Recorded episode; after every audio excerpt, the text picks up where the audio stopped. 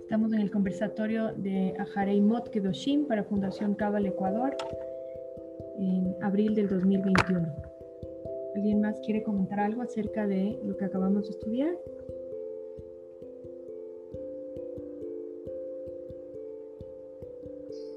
La importancia de cómo no caer en la idolatría a pesar de que hay cosas que son buenas, tener esa capacidad de poder decir, hey, ya estoy adheriéndome mucho a esto o estoy esquematizando mi vida alrededor de esto.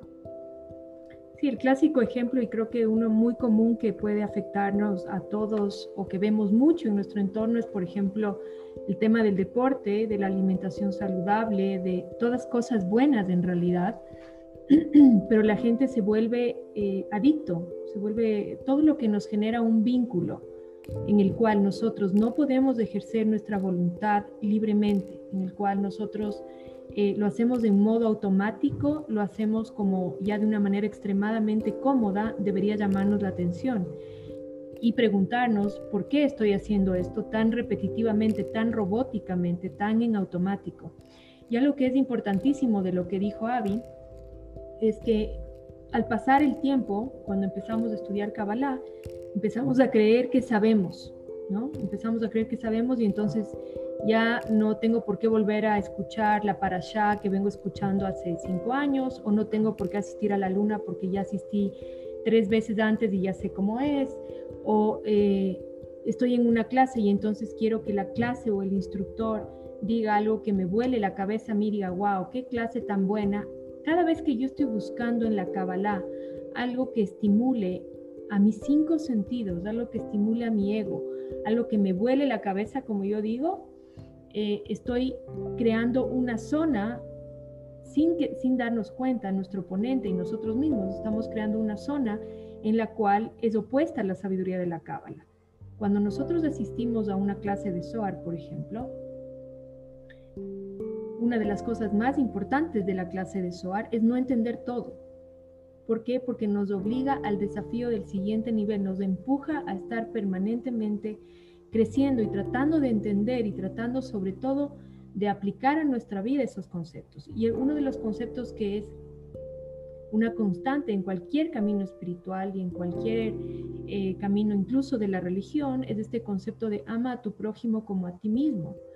Y es interesante porque sobre todo en nuestros tiempos ¿Cómo puedo amar a mi prójimo si no me amo a mí mismo? Hay tanta falta de amor propio, hay tanta eh, persecución de ser como otro, de ser como otra persona, de físicamente, mentalmente, intelectualmente, emocionalmente. Las redes sociales están tan inundadas de prototipos de personas que deberíamos ser, de objetos del deseo que deberíamos tener, eh, y estamos todos tan enfocados en lo externo, ¿sí? en cómo es Patricia, en cómo es Gaby, en cómo es cualquiera de nosotros, que eso no permite que reconozcamos nuestra propia luz y lo que queremos es ser como el otro es. Queremos ser como es Avi, como es Patricia, como es Dominique, como es Edith, como es Yvonne, en lugar de enfocar nuestra energía en cuál es nuestra luz, amar nuestra luz, que es realmente nuestro sello personal, lo que nos hace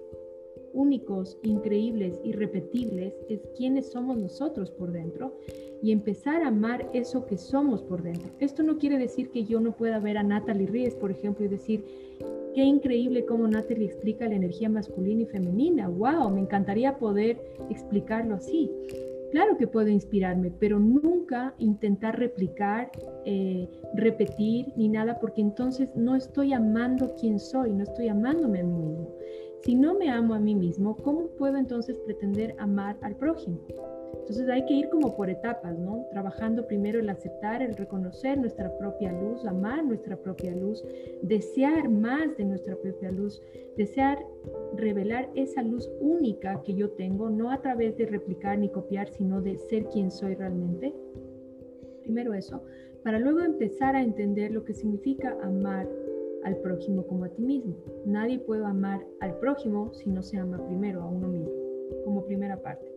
Como segunda parte, cuando ya empezamos a amar quienes somos realmente y no querer copiar a otros y no querer ser otro, sino empezamos a amarnos a nosotros mismos con toda nuestra luz y nuestra oscuridad, porque no podemos amar solamente lo luminoso, la oscuridad necesita ser aceptada para poder ser trascendida. Entonces puedo empezar a ver al otro no como algo externo, porque cada vez que yo veo al otro como algo externo, empiezo a generar una relación desde el ego, desde la competencia, en lugar desde la cooperación, en lugar desde el amor. Entonces, lo que dijo Abby es muy importante porque dijo que nosotros cuando observamos algo, nuestra alma está saliendo a través de nuestros ojos e impregnando esa realidad. Eso dijo en la clase, vuelvan a escuchar. Cuando nosotros vemos en, los otros lo bueno, eso bueno también impregna a nuestra alma. Pero el ejercicio más importante que para mí como estudiantes de Cábala hay que hacer para continuar expandiéndonos, es ver al otro, no solamente amarlo como a mí mismo. ¿Qué quiere decir amarlo como a mí mismo? Está dentro de mí. Lo que yo veo en el otro es lo que yo soy. Lo que dice Pedro de Juan habla más de Pedro que de Juan. Si yo veo en el otro cosas buenas, si yo veo en el otro luz, si yo veo bondad, si yo veo todo lo hermoso que puedo ver en el otro, es porque ese otro está dentro de mí. No sé si me puedo explicar adecuadamente. Pero empezar a amar al otro como a ti mismo es empezar a verlo dentro de ti, para mí entender como estudiante de Cábala. Cuando yo empiezo a ver al otro dentro de mí, entonces puedo amarlo como a mí mismo. Pero si lo empiezo a ver como algo externo, separado de mí, ¿dónde queda el concepto que explicó Abby del nudo, de la unicidad? Se diluye cuando yo empiezo a verlo como algo externo. Entonces, en la entrevista que le hice a Ruth Rosenberg, ella explica de que no podemos eh, ver al, a Hashem, que quiere decir Hashem, quiere decir el nombre, no es un nombre de Dios, es Ha, el, Shem, nombre. No podemos ver a Hashem, al Creador, como algo externo, sino como una, algo interno con quien nos conectamos. Y si todos somos chispas divinas y todos somos eh, hechos de la misma naturaleza del Creador, de la misma esencia del Creador, entonces todos están dentro de mí. Y cuando empiezo a ver la realidad como una proyección de mi interior, entonces es más fácil amar al prójimo como a mí mismo porque sé que soy yo mismo. Entonces es más fácil cuidar de la naturaleza porque sé que soy yo mismo. No sé si pude explicar. O ya los acabé de tostar después de la clase. A ti, buen día, buen día con todos, Maru. Hola, Maru, linda.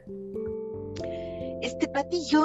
Eh la clase estuvo súper clara en el sentido de, estas idolatrías, ¿no? O sea, estuvo muy clara en el sentido de la idolatría, inclusive en esos temas que, podríamos considerar como positivos.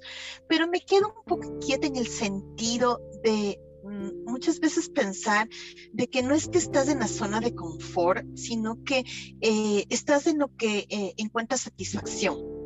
Y mi preocupación es, ¿qué pasa si es que tú te retas a ti mismo, como decía Abby, eh, eh, eh, romper con el hábito y te duele, qué sé yo, y tú empiezas a, vivir esa vida de saltos, ¿entiendes? Esa vida de que ya no, esto ya no me satisface, por ejemplo, irme al gimnasio todos los días a los 30 minutos que me pide el cardiólogo, ya no me satisface porque ya eh, estoy adicta, ya estoy en un sentido en el que digo, hoy no fui, me siento culpable y todo, ok, perfecto, voy a buscar otra cosa.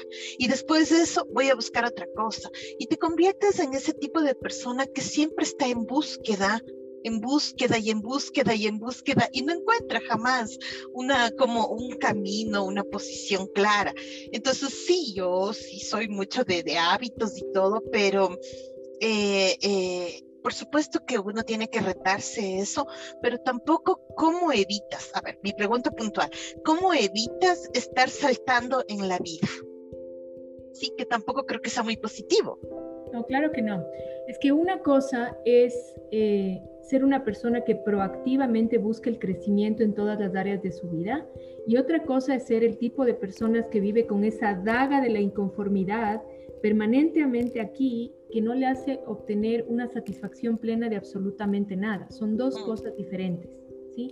La invitación de la cábala es siempre a cuestionar por qué eh, me estoy quedando con lo que me estoy quedando. Por ejemplo, Si yo estoy asistiendo a la clase de SOAR, increíble.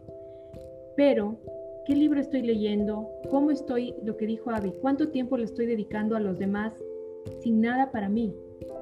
Sin nada, porque muchos de aquí, y no con mi familia, sino con gente que realmente pueda necesitar algo de mí, algún don, algún talento mío que puedo compartir desinteresadamente. Eso es como ir creciendo hacia el siguiente nivel de una manera proactiva. No se trata de caer en la inconformidad constante de esa daga peligrosa de buscar, de salirse fuera de lo que es también necesario, que es una rutina, que es una estructura, que es un orden en la vida.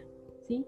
No se trata de eso, se trata simplemente de decir, ok, soy estudiante de Kabbalah durante cuatro o cinco años, he hecho este curso y este curso, ok, ¿cómo puedo yo, sin romper esto que me ha hecho tanto bien, agregar valor a mi vida? No se trata de dejar algo y reemplazar por otra cosa, se trata de ir agregando valor a las cosas buenas y positivas que ya hacemos ahorita. Por ejemplo, en el ejemplo del gimnasio que diste, si el cardiólogo me pide 30 minutos, ok, ¿qué pasa si son 40 minutos esta vez? Porque ya los 30 minutos me está resultando relativamente fácil. Cada vez que nosotros buscamos agregar valor a aquello que hacemos bien, estamos desafiándonos y creciendo hasta a un siguiente nivel de expansión de, de, de ese dar y compartir de esa fuerza interna de nuestra alma. Hay muchas cosas que hacemos de manera inconsciente que podrían agregar valor a nuestra vida, como por ejemplo, si es que yo eh, estoy leyendo, ¿sí? Estoy leyendo un libro de cualquier tema, estoy compartiendo un texto inspirador en una red, estoy compartiendo con mi familia, con mis amigos, algo que aprendí de ese libro, de cualquier tema, de cualquier tópico, ni siquiera de Kabbalah.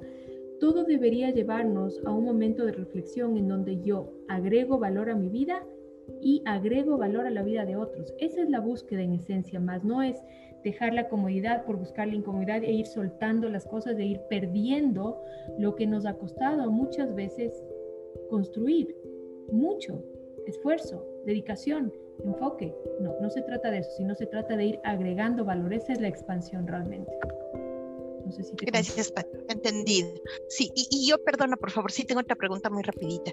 En esta semana yo recibí una pregunta precisamente y ha sido así como que la respuesta estuvo ahí, pero eh, em, el, el, tema es de que una de, de, de, las mentis me preguntó que ella quería abrir un negocio y me dijo así, muy puntual, ¿en qué día y en qué fecha tengo que abrir el negocio? Entonces yo le respondí que, que no eh, nos manejábamos así en Kabbalah, que es súper importante el nivel de conciencia de la semilla que se está poniendo en ese negocio, pero sí le hablé de estos meses negativos, o sea, sí le dije que existían meses negativos en los que de pronto pues se podía considerar. Em, le hablé un poquito de, también de la cuenta del Homer que podría ser como un proceso de, trabajo previo a, cuando ella pues tome una decisión de, su emprendimiento. Eh, y, pero nunca se me ocurrió este tema de las semanas y de las horas. Em, lo que yo no quisiera es de que, que, que, que de pronto uno pueda transmitir eh, eh, a, los estudiantes más jóvenes un tema como de dependencia. A esta hora, a esta hora leo, a esta hora escaneo, a esta hora eh, abro el negocio, en este mes no, en este mes sí, y, que no se vaya a convertir en un idolatría prácticamente. Completamente, completamente. Uno de los propósitos de estudiar Kabbalah es no ser supersticioso, no ser supersticioso. Ahora, si nosotros como estudiantes de Cábala disponemos de una herramienta de trabajo y crecimiento espiritual que es el calendario, obviamente si está revelado el calendario, revelado porque todos lo conocemos, no está mal usarlo, porque por una razón está revelado. Lo que no podemos caer es precisamente en la idolatría de dejar de hacer algo que sé que es correcto porque no es el día adecuado o de dejar de tener esa conversación porque sé que no es el momento. Si la vida me llevó a un momento donde tengo que confrontar y tener esa conversación incómoda, yo no le puedo decir a la persona, ¿sabes qué? No es la hora del día para tener esta conversación, ni es del día ni nada. No, porque entonces estamos desconociendo que hay un plan divino que nos está llevando a una circunstancia, que hay un, un, selem, que nos, el vehículo de nuestra alma que nos está conduciendo al momento exacto donde tenemos que vivir y experimentar cosas. Entonces, cuando nosotros compartimos con estudiantes nuevos información, tenemos que hacerlo desde su nivel y no del de nuestro. Y la respuesta que tú le has dado es perfecta y correcta, porque nosotros no podemos idolatrar el calendario, por más que sea una herramienta revelada. El propósito de que haya sido revelado no es la idolatría, sino el uso proactivo. Es decir, si yo sé que los primeros 15 días del mes, que no me refiero al mes del calendario gregoriano, no es del primero al 15 de abril y del 15 al 30, sino desde el día en que ocurrió la luna nueva, los siguientes 15 días hasta la luna llena, si yo sé que en esos, en esos momentos especiales hay más energía para que las cosas crezcan, entonces ¿por qué no usarlo? Pero sin crear nunca dependencia, sin crear nunca idolatría de las herramientas reveladas. Lo mismo ocurre cuando yo estudio Cábala y digo, ah, es que la Cábala dice que yo debo actuar de esta manera y la vida me está mostrando con hechos claros y reales que no es el momento de quedarme callado o no es el momento de poner un límite o no es el momento. La vida me lo está mostrando.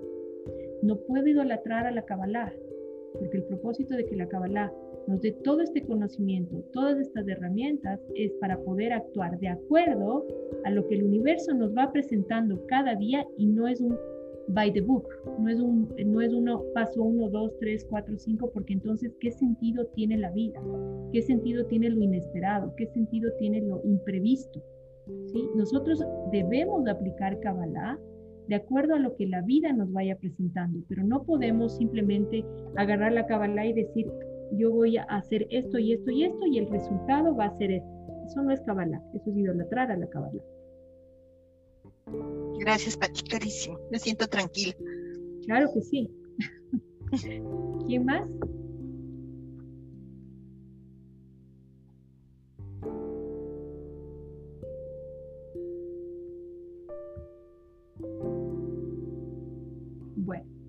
Muchísimas gracias a todos por estar aquí en el conversatorio de la clase Rajarei Mot Kedoshim para Fundación Cabal Ecuador. Nos vemos esta noche en nuestra meditación. Eh, por esta noche creo que va a ser un poco más tarde, pero les enviamos la invitación para que sepan la hora precisa. Un abrazo cariñoso a todos y prendan sus cámaras para vernos.